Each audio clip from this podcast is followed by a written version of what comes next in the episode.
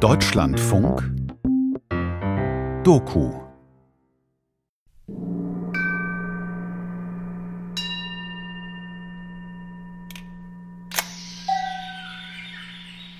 Moja Ba. Moja Ba. Großbart. Kunde Fakai. Kunde Fakai. Vogeltöter. So, so. So, so. Einer, der viel haut.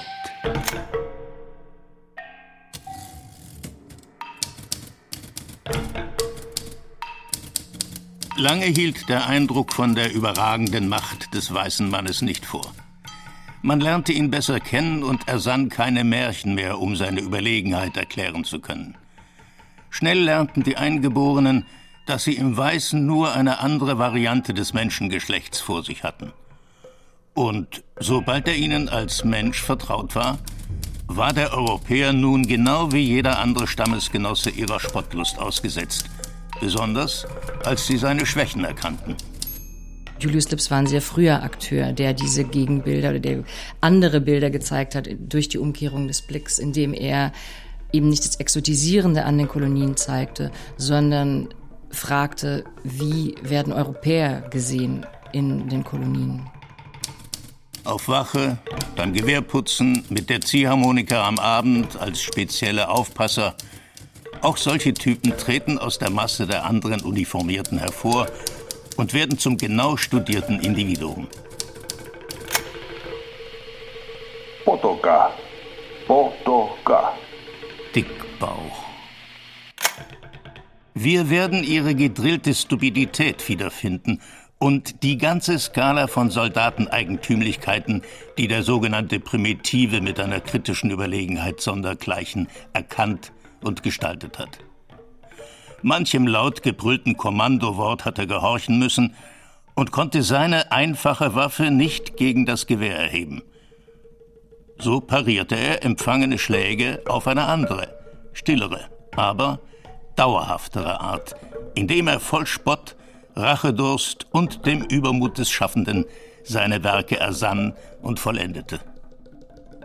Der Neger hat sein Kind gebissen, oh, oh. Warum nur tat er uns nicht küssen, oh, oh. Der Wilde schlägt zurück. Julius Lips, Pionier der Völkerkunde. Ein Feature von Bere Tempel.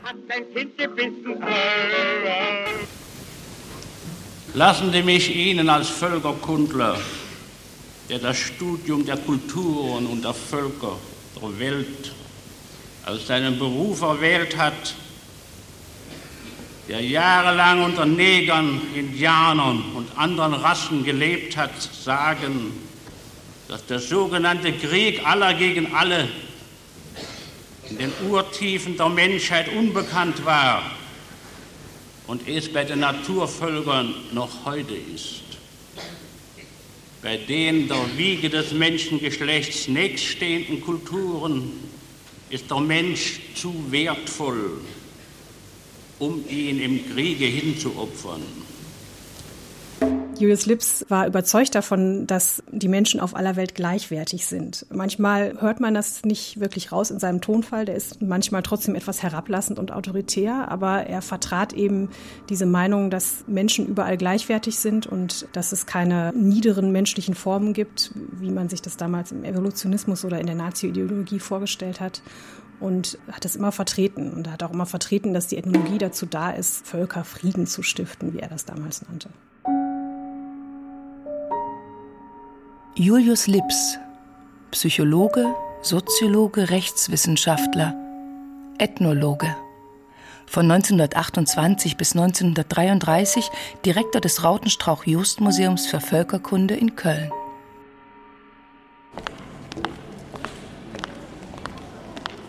Rautenstrauch-Just-Museum Kulturen der Welt. Aktuelle Eigenwerbung des Hauses.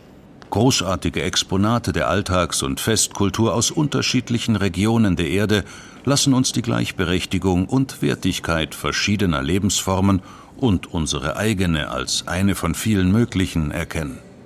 Ästhetisches Erlebnis oder ethnografischer Kontext, Die zumeist überraschenden Sichtweisen auf authentische Objekte stellen Bekanntes in Frage und eröffnen neue Horizonte zu zahlreichen Aspekten von Kulturen der Welt. Die große helle Eingangshalle des Neubaus von 2010. Es ist noch früh am Vormittag. Die ersten Besucher kommen herein. Ich heiße Kim Goldblatt Morales und lebe seit 23 Jahren in Deutschland und bin in Mexico City geboren.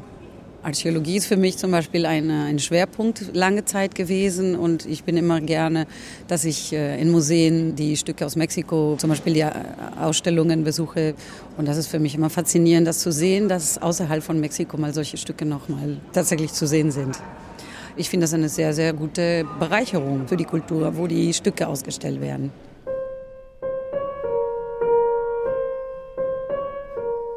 Kölner Stadtanzeiger, 30. Oktober 1928.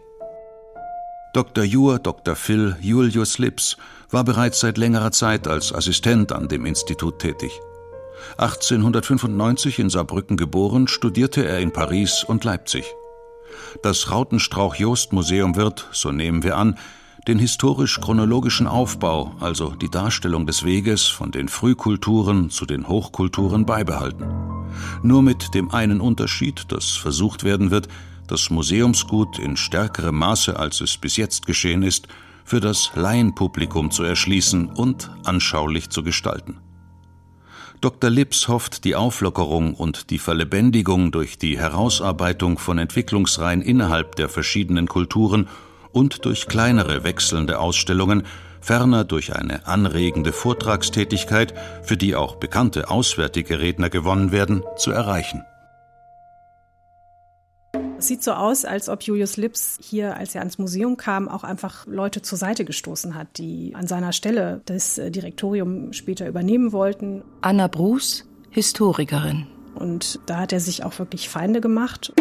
Lips konnte eigentlich nichts anderes machen, als sehen, dass er das Museum geöffnet hält, im Griff behält und natürlich auf einen guten Weg führt. Ingrid Kreide-Damani, Ethnologin an der Universität Bonn. Er war nun mal ein ziemlich spritziger Mensch. Er muss große Ausstrahlungskraft gehabt haben in der Vermittlung, auch in der öffentlichen Vermittlung seiner Wissenschaft. Und das war auch eines seiner Hauptanliegen. Und er hatte eben viele, viele Ideen. Wie sieht der Naturmensch dich? Ein Lichtbildervortrag von Dr. Lips. Der Europäer in Kunst und Kultur der Naturvölker. Lichtbildervortrag von Dr. Jur et Phil Lips. Phasen und Wandlungen der Kultur. Lichtbildervortrag Professor Dr. J. Lips, Köln. Die Prärie-Indianer. Lichtbildervortrag Professor Dr. J. Lips, Köln. Das Weltbild der Naturvölker. Museumsdirektor Dr. J. Lips. Er hat eine breite Masse angelockt und hat dadurch die Besucherzahlen sehr stark gesteigert. Lucia Halder, Kuratorin am Rautenstrauch-Jost-Museum. Hat also diesen Begriff offenes Museum sehr ernst genommen. Gleichzeitig ist es sehr wichtig, die Gegenbilder zu den bestehenden, teilweise rassistischen, stereotypisierenden, exotisierenden Bildern auf die Menschen in den Kolonien zu zeigen. Ja, bei den Hottentotten, da tanzt man den Black Bottom mit anderen Tanzmarotten als bei uns zu Haus. Du darfst die schwarzen Puppen beim Tanzen nicht betuppen, sonst macht der Häuptling gleich aus dir einen Heringsschmaus. Wie sieht der Kolonialisierte den Europäer? Diese Frage ist neu in den Völkerkundemuseen jener Zeit. Die Antwort findet Lips in der Kunst der kolonialisierten Völker, in Bildern und Skulpturen, die den Europäer darstellen. Julius Lips hat seit den 1920er Jahren diese Objektgruppe gesammelt. Also er hat Skulpturen angekauft, die Europäer darstellen. Er sucht in anderen Museen nach solchen Objekten, trägt Fotos von ihnen zusammen. Er hat sich an Museen weltweit gewandt und hat eine unheimliche Resonanz bekommen. Interessanterweise hat man ja diese Objekte also in Museen weltweit gehabt, im Archiv wahrscheinlich, ne? hat sie vielleicht auch ausgestellt, aber man wusste ja auch nicht so richtig, wie damit umgehen.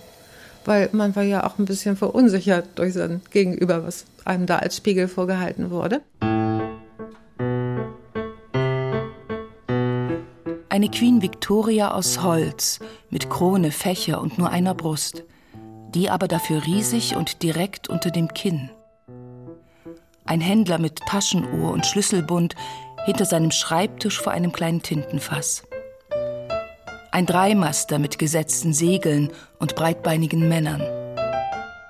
Der unbekannte Künstler sollte nun schließlich das Wort haben schreibt Lips 1937 rückblickend in dem Buch The Savage Hits Back, Der Wilde schlägt zurück, in dem er Fotos der Skulpturen veröffentlicht. Ich begann eine Sammlung von Bildern zusammenzustellen, die für den unbekannten Künstler sprechen, da er meist keine andere Form des Schreibens hat.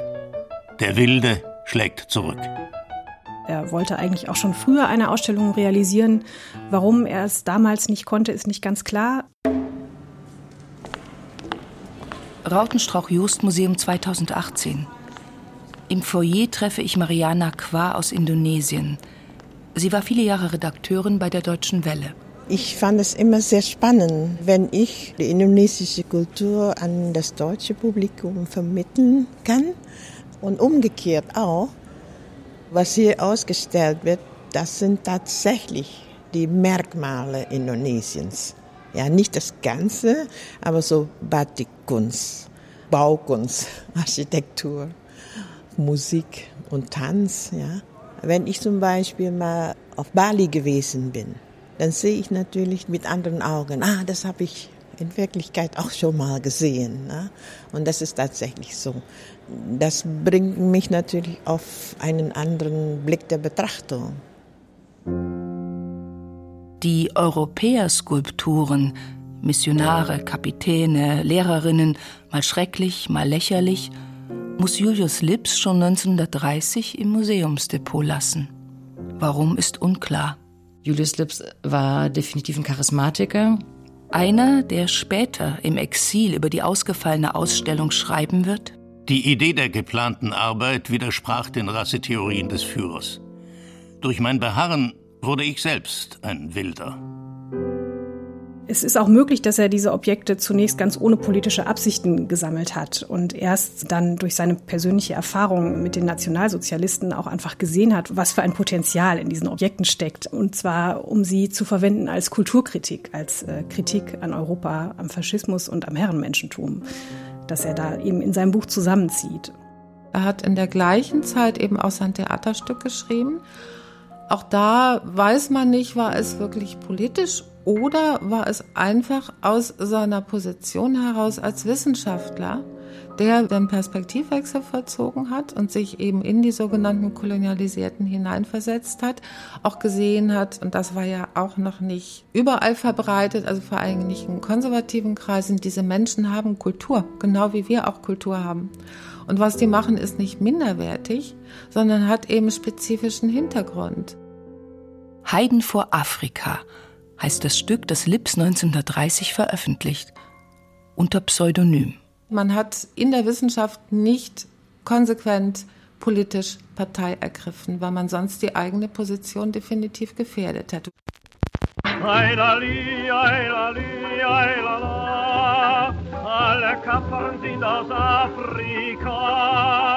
Ich wiege dich sanft, mein Kind, schlaf ein und spiele im Traum mit dem Mondenschein. Eilali, eilali, eilala, alle Kaffern sind aus Afrika.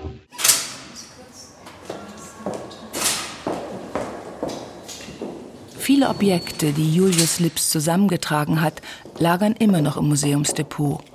Oder wieder. Ah, hey.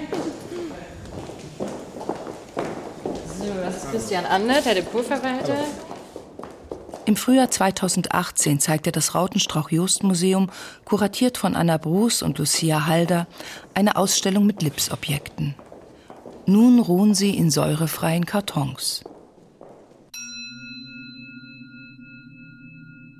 Da ist eine hölzerne Lehrerin, Wespentaille, Hut, steifer Kragen, verkniffen puritanisch.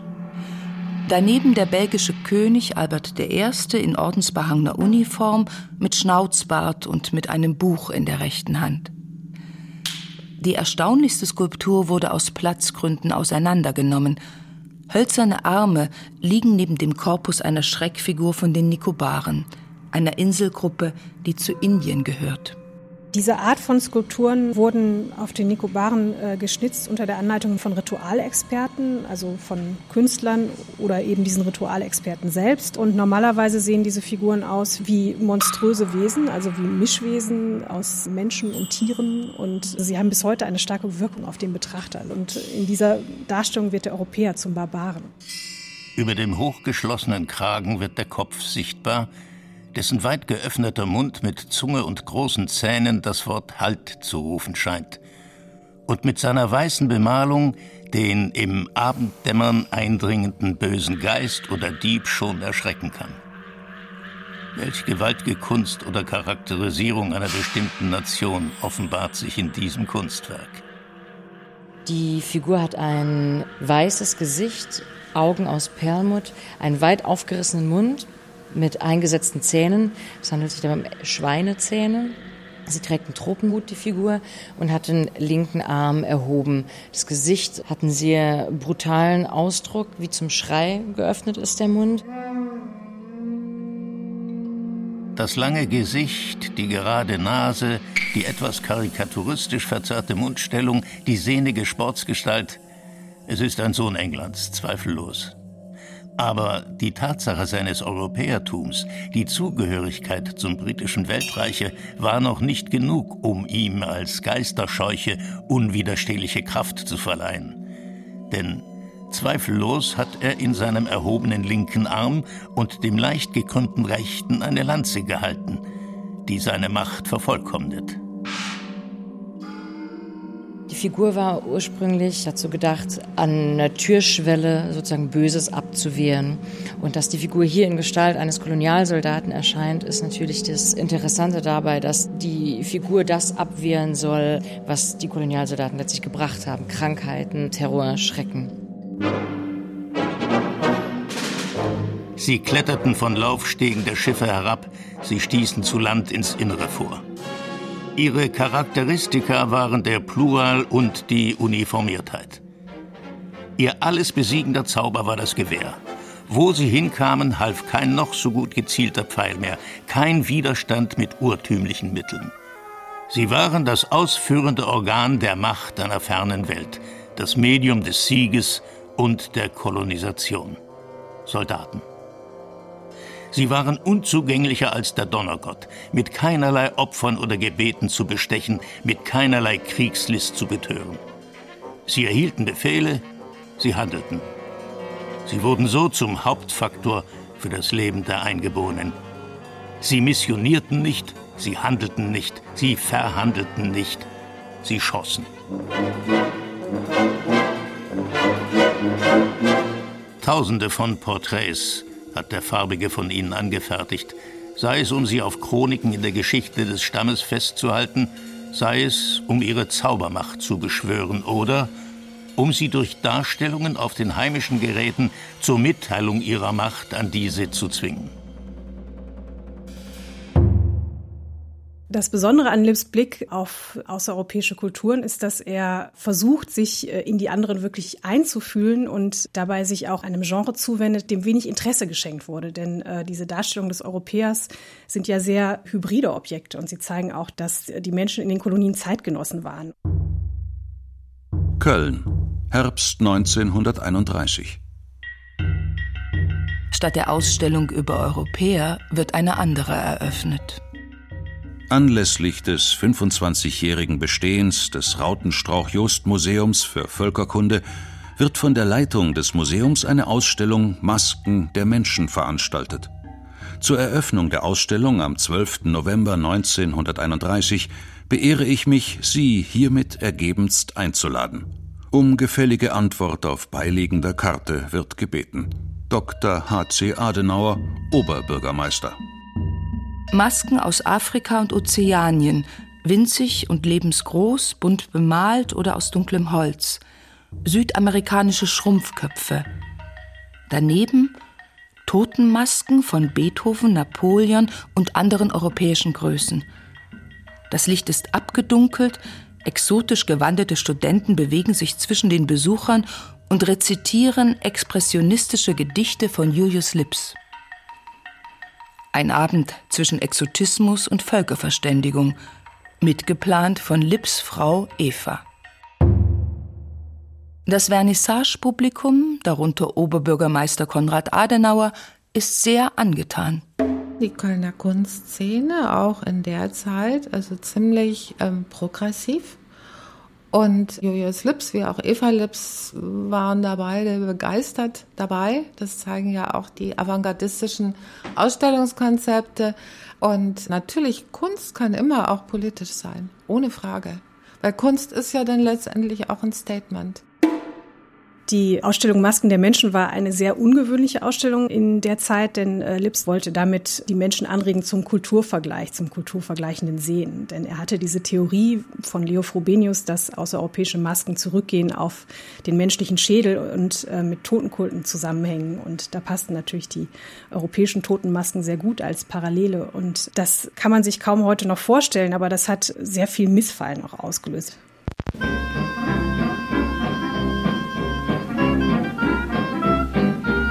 Mit großem Befremden haben wir beim Besuch des Rautenstrauch-Jost-Museums festgestellt, dass in einer besonderen Ausstellung von exotischen Masken und präparierten Totenschädeln primitiver Völker die Totenmasken Beethovens, Friedrichs des Großen und anderer im selben Raum der Schaulust präsentiert werden.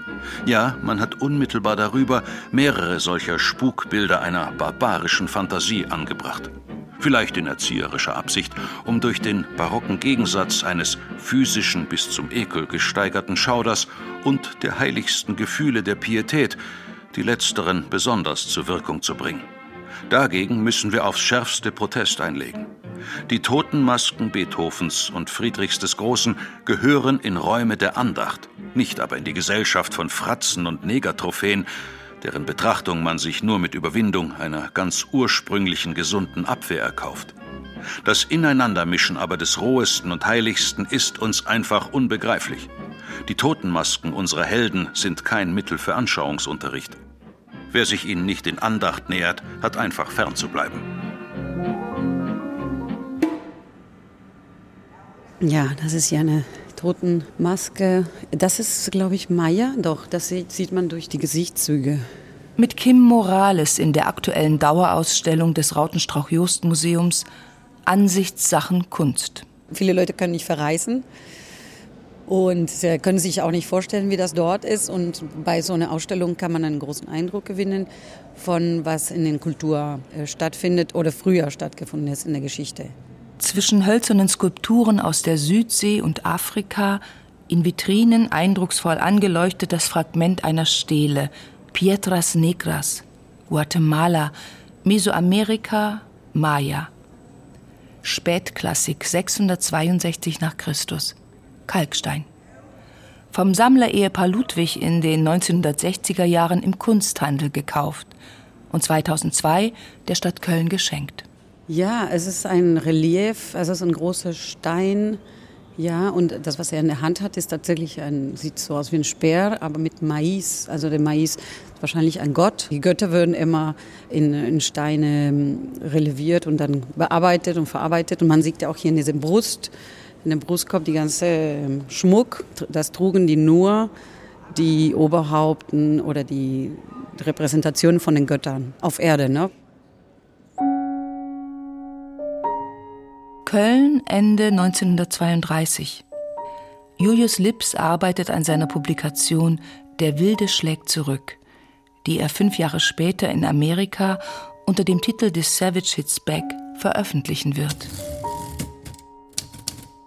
Es ist interessant, dass in dem Berliner Übereinkommen Berlin Act 1885 das bei der Verteilung Afrikas eine große Rolle spielte und von allen Nationen außer den Vereinigten Staaten und der Türkei ratifiziert wurde, den Eingeborenen des schwarzen Erdteils genau 200 Worte gewidmet wurden, während das Gesamtdokument aus 60.000 Worten bestand. Diese 200 Worte befassten sich nun durchaus nicht mit den Rechten der Afrikaner, sondern waren hauptsächlich der Sklaverei und der Unterdrückung des Sklavenhandels gewidmet. Also an der Stelle findet man bei Lips wirklich auch eine deutlich antikoloniale Haltung.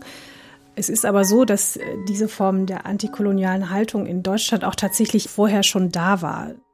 Die Frage der kolonialen Besiedlung wurde vornehmlich durch die Ausrottung oder Dezimierung der Eingeborenen gelöst. Und den neu ankommenden Siedlern stand der neue Kolonialraum für ihre eigene landwirtschaftliche Tätigkeit offen. Dadurch, dass Deutschland ja seine Kolonien nach dem Ersten Weltkrieg alle verloren hatte, gab es natürlich trotzdem noch Kolonialfantasien und es gab eben auch die Kritik an der kolonialen Herrschaft der anderen. Das lange Gesicht, die gerade Nase, die etwas karikaturistisch verzerrte Mundstellung, die sehnige Sportsgestalt. Es ist ein Sohn Englands, zweifellos. Und da wurde schon ein Bild inszeniert von deutscher Kolonialherrschaft, die als besonders humanitär galt. Insofern ist das vielleicht auch etwas, was Lips hier aufgreift.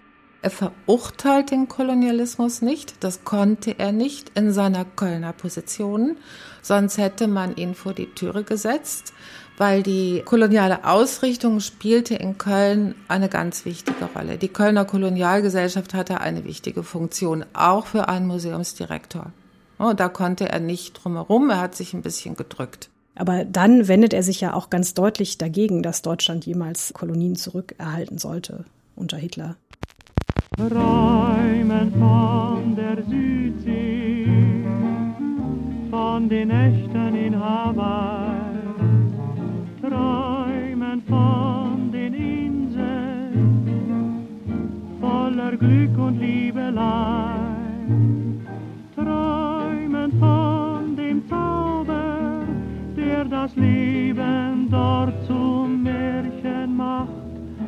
träumen von der Südsee, will ich mit dir heute Nacht.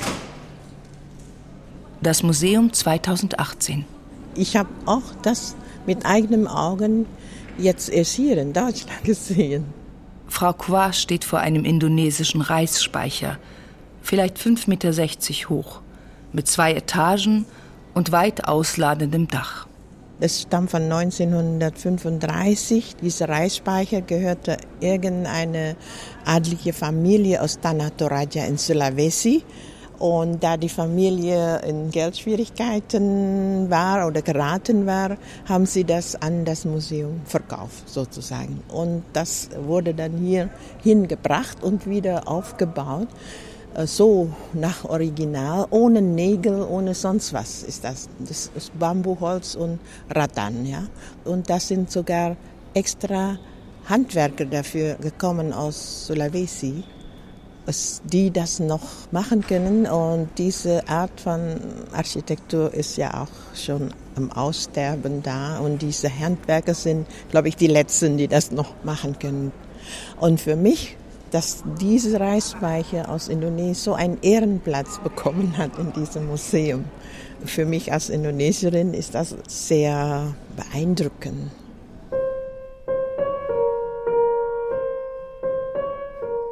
Köln 1933.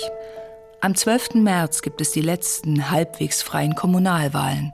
Ja, Julius Lips hat äh, 1933 noch kandidiert für die SPD also das heißt ja auch, dass er tatsächlich vielleicht auch daran geglaubt hat, dass es nicht so kommt, wie es dann kam. Damit ist klar, also wer dann für die SPD kandidiert, ist mit der Machtergreifung der Nazis draußen vor der Tür.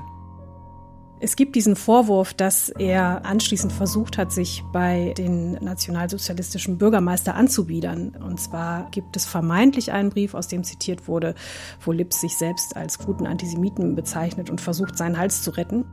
Wenn man sich beschäftigt mit Biografien von Nazi-Gegnern oder auch überhaupt von Menschen, die in der Zeit gelebt haben, trifft man unheimlich häufig, ist mir aufgefallen, also auf solche Anbieterbriefe. Es ist natürlich möglich, dass er einen solchen Brief geschrieben hat. Es gibt aber auch Vermutungen, dass dieser Brief eine Fälschung ist, die ihm hinterher unterschoben wurde, um ihn sozusagen in den antifaschistischen Kreisen in den USA zu schwächen. Also das ist sehr schwierig heute noch nachzuvollziehen und dieser Brief wurde nie gefunden.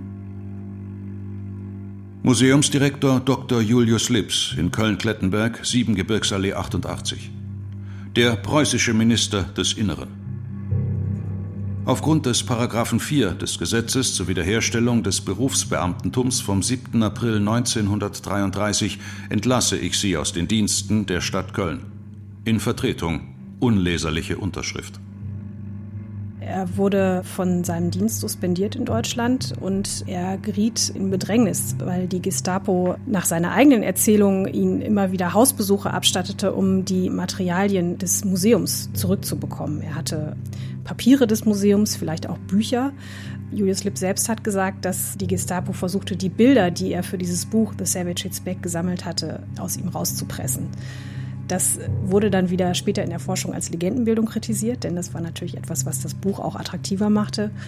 Zunächst war der Plan, sich einfach zurückzuziehen und in Ruhe zu arbeiten und sozusagen als Privatgelehrter zu fungieren, aber es zeichnete sich immer mehr ab, dass die Luft immer dünner wurde um Julius und Eva Lips und dann versuchten sie ähm, relativ verzweifelt überall eine Stellung zu bekommen.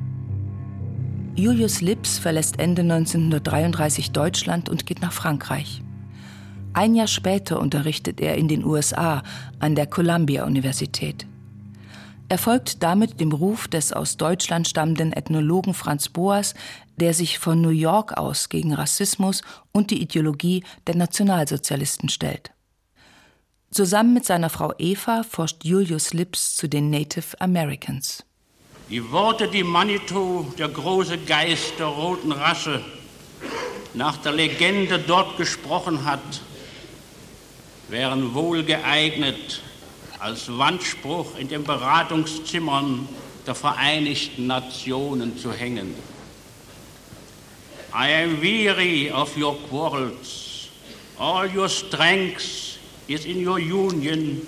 All your danger is in discord. Therefore, be at peace henceforward, and as brothers live together. 1937 wird er Leiter des Instituts für Anthropologie an der Howard University in Washington, D.C., eine Universität für Afroamerikaner. Nach zwei Jahren verlässt er die Universität. Unehrenhaft? Das ist unklar, wie manches im Lebenslauf von Julius Lips. Also wenn man es ganz genau wissen will, kann man einfach nur und man muss in die Quellen gucken muss die Quellen lesen. Es gibt sehr viel Spekulation über das, was da passiert ist. Lips schreibt dazu 1950 im Vorwort zu dem Buch Forschungsreise in die Dämmerung. Die Negerbourgeoisie wird von den weißen Amerikanern finanziell und politisch unterstützt und gefördert. Obgleich auf gesellschaftlichem Gebiet dabei dennoch keineswegs die Rassendiskriminierung aufgegeben wird. Sie ist das Instrument im politischen Machtkampf.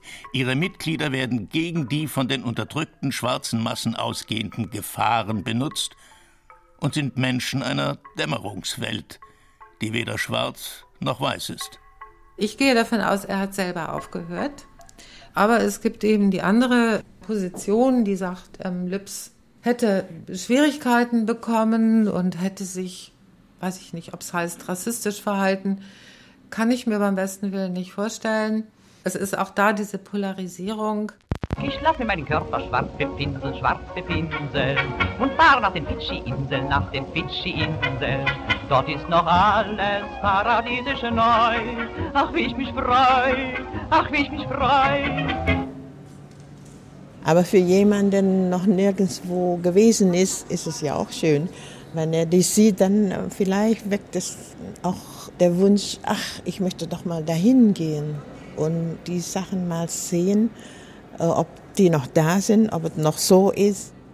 Frau Qua steht immer noch vor dem riesigen Reisspeicher. Untere Etage, wie das Vaterzimmer, da äh, glaube ich, ist so wie eine Art Gästezimmer. Da werden Gäste empfangen, da wird gegessen, äh, getanzt und so weiter. Und das Mutterhaus Oben ist äh, so die Schlafzimmer und Privatgemächer von der Familie. Da kommen keine Gäste rein. Ne? Das ist äh, so erstmal der erste Blickfang. Also wenn jemand, besonders in Köln, was über Indonesien erfahren möchte, wäre natürlich hier ein idealer Ort, ja, das Museum.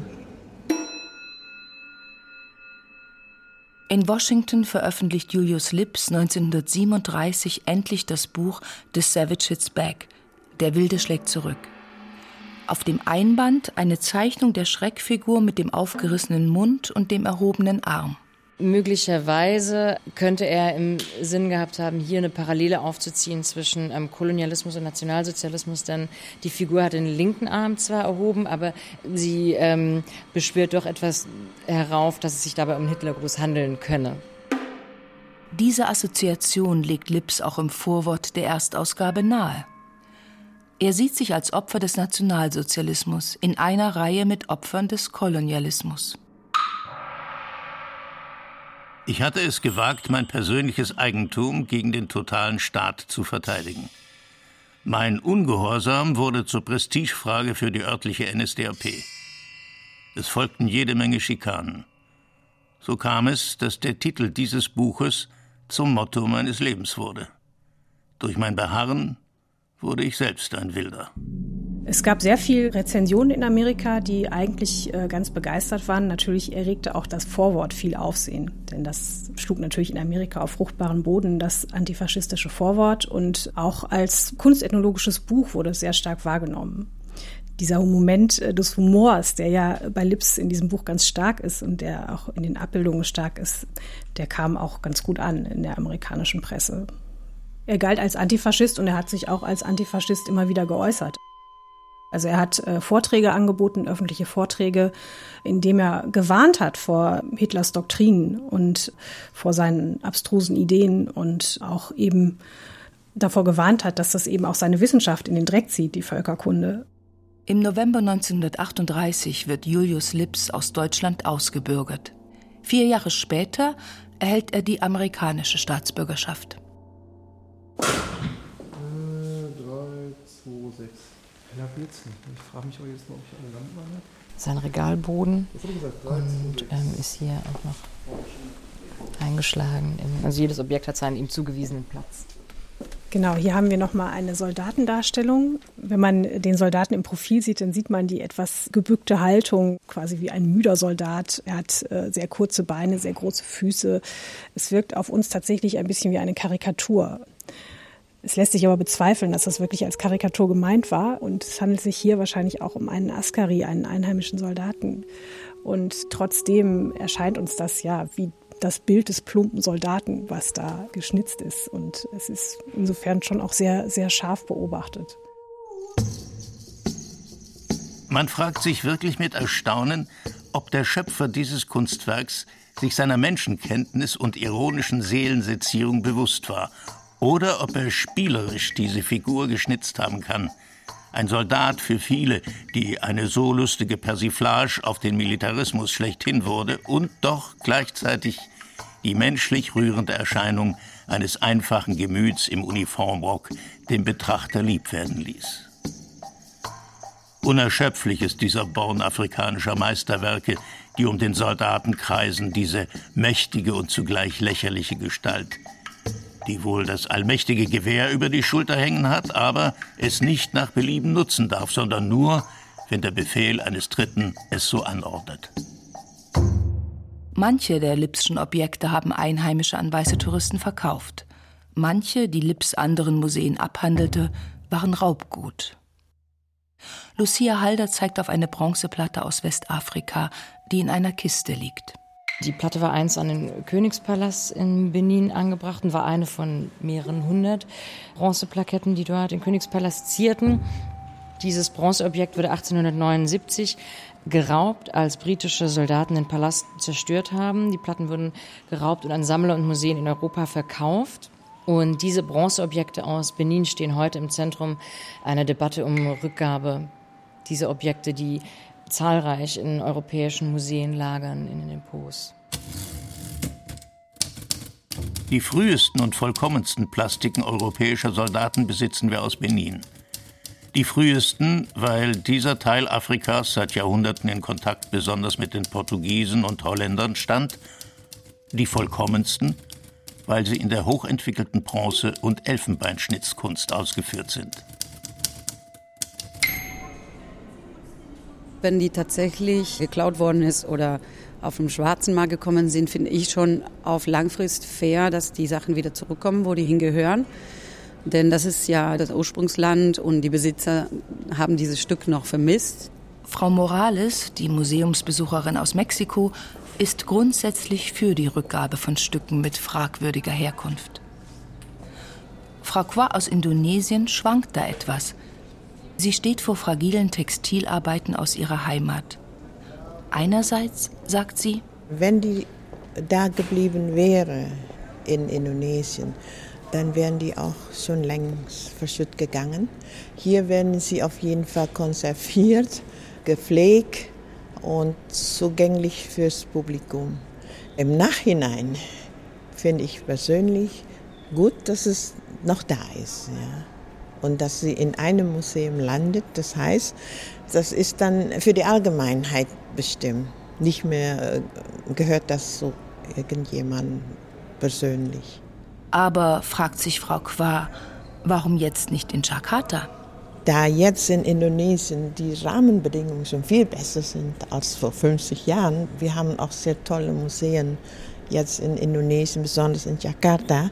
Da wäre natürlich äh, schön, wenn einige Sachen äh, mal wieder zurückgeführt werden, damit die Museen dort auch ein bisschen lebendiger werden oder äh, kompletter werden, ja, weil wir haben auch sehr wenige zum Ausstellen da. 1948 kehrt Julius Lips zusammen mit seiner Frau Eva nach Deutschland zurück. Das Paar geht nach Leipzig, wo Eva Lips geboren wurde und Julius studiert hat. Dort wird Julius Lips Professor für Völkerkunde und schließlich 1949 Rektor der Universität Leipzig. Am 20. April 1949 spricht er auf einer der vielen Friedenskundgebungen, die überall in der sowjetischen Besatzungszone abgehalten werden, zur Unterstützung des großen Weltfriedenskongresses in Paris. Und hier zitiert Lips den großen Manitou. Therefore be at peace henceforward and as brothers live together. Das heißt, ich bin müde eurer Kämpfe, eure Kraft liegt in der Einheit, die Gefahr liegt in der Spaltung. Friede sei mit euch von nun an und als Brüder lebt zusammen. Gerade im Exil hat er sich ja dann mit nordamerikanischen Indianern befasst und hat Feldforschung betrieben und hat eben auch festgestellt, dass es, wenn es eine gute Ernte gibt, dass auch geteilt wird, auch eben mit den Nachbarn, die ein bisschen weiter weg leben und dass es auch sowas wie eine Asylaufnahme gibt innerhalb einer solchen Gesellschaft. Und das hat ihn mit Sicherheit sehr stimuliert, als er diese Worte dort gesprochen hat, dass er dazu überhaupt geforscht hat und dass er überhaupt diese Fragen gestellt hat, ist ja schon ungeheuer fortschrittlich für seine Zeit. Julius Lips stirbt 1950. Eva Lips steigt in der DDR zur unumstrittenen Kapazität auf dem Gebiet der Wirtschaftsethnographie auf. Sie überlebt ihren Mann um 38 Jahre und wird Ehrenbürgerin der Stadt Leipzig. Eva Lips hat Julius Lips wirklich auch zu dem gemacht, was er war. Gleichzeitig ist sie diejenige, die versucht hat, darüber zu verfügen, wie wir Lips heute wahrnehmen. Also sie hat auch wirklich das Archiv beschnitten und da sehr stark eingegriffen in die Unterlagen. Und heute ist es so, dass wir uns tatsächlich kein Bild von Lips machen können, ohne die Blende, die Eva Lips auch davor geschoben hat. Julius Lips Werdegang und sein Werk sind bis heute Gegenstand erbitterter historischer Debatten und erbitterter Kontroversen. Und das liegt sicherlich zum einen daran, dass Julius Lips eine sehr streitbare Person war, zum anderen aber auch an der schwierigen Quellenlage und der Überlieferung.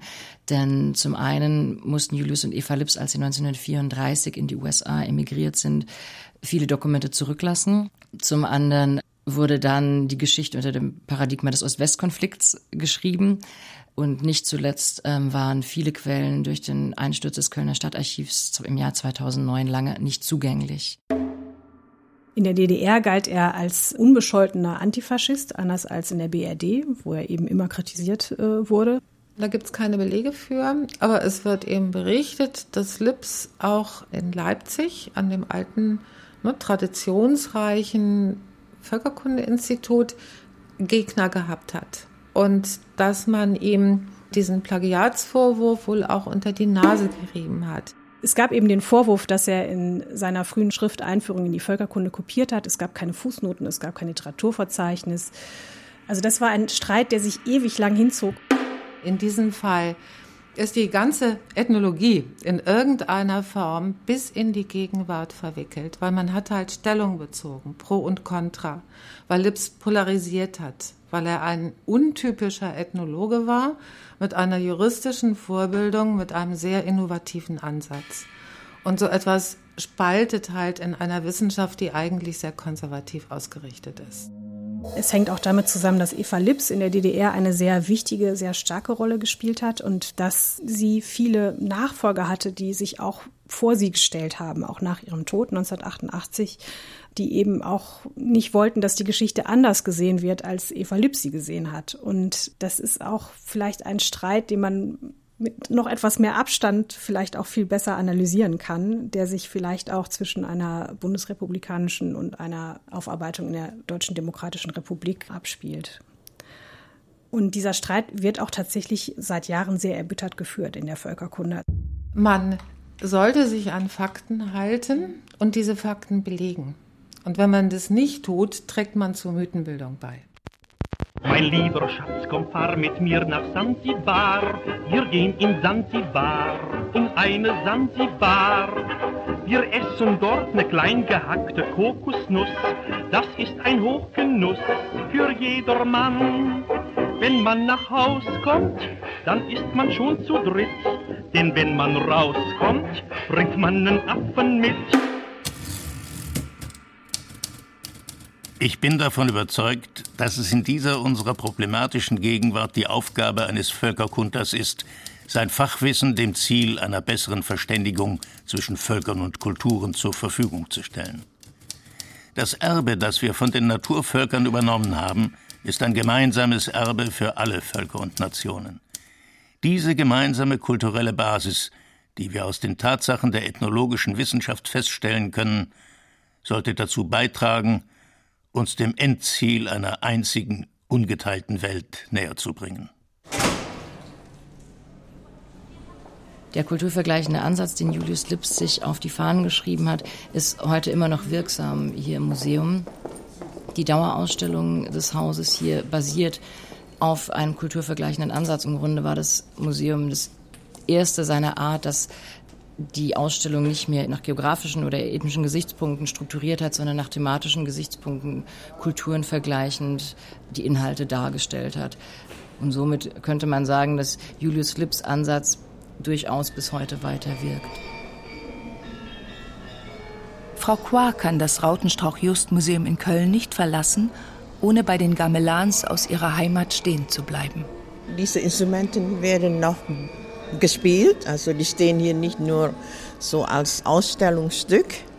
Die sind noch aktiv, die Instrumente. Es wird jede Woche hier geübt. Aber für mich in so einem Raum, in so einem Ambiente ist es natürlich sehr attraktiv, ja. Wenn man diese Gamelan-Musik hört, dann äh, fühlt man sich schon zu Hause.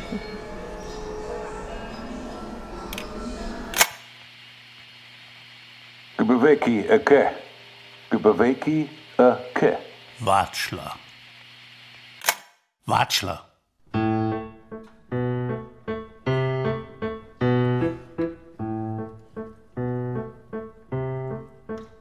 Der Wilde schlägt zurück.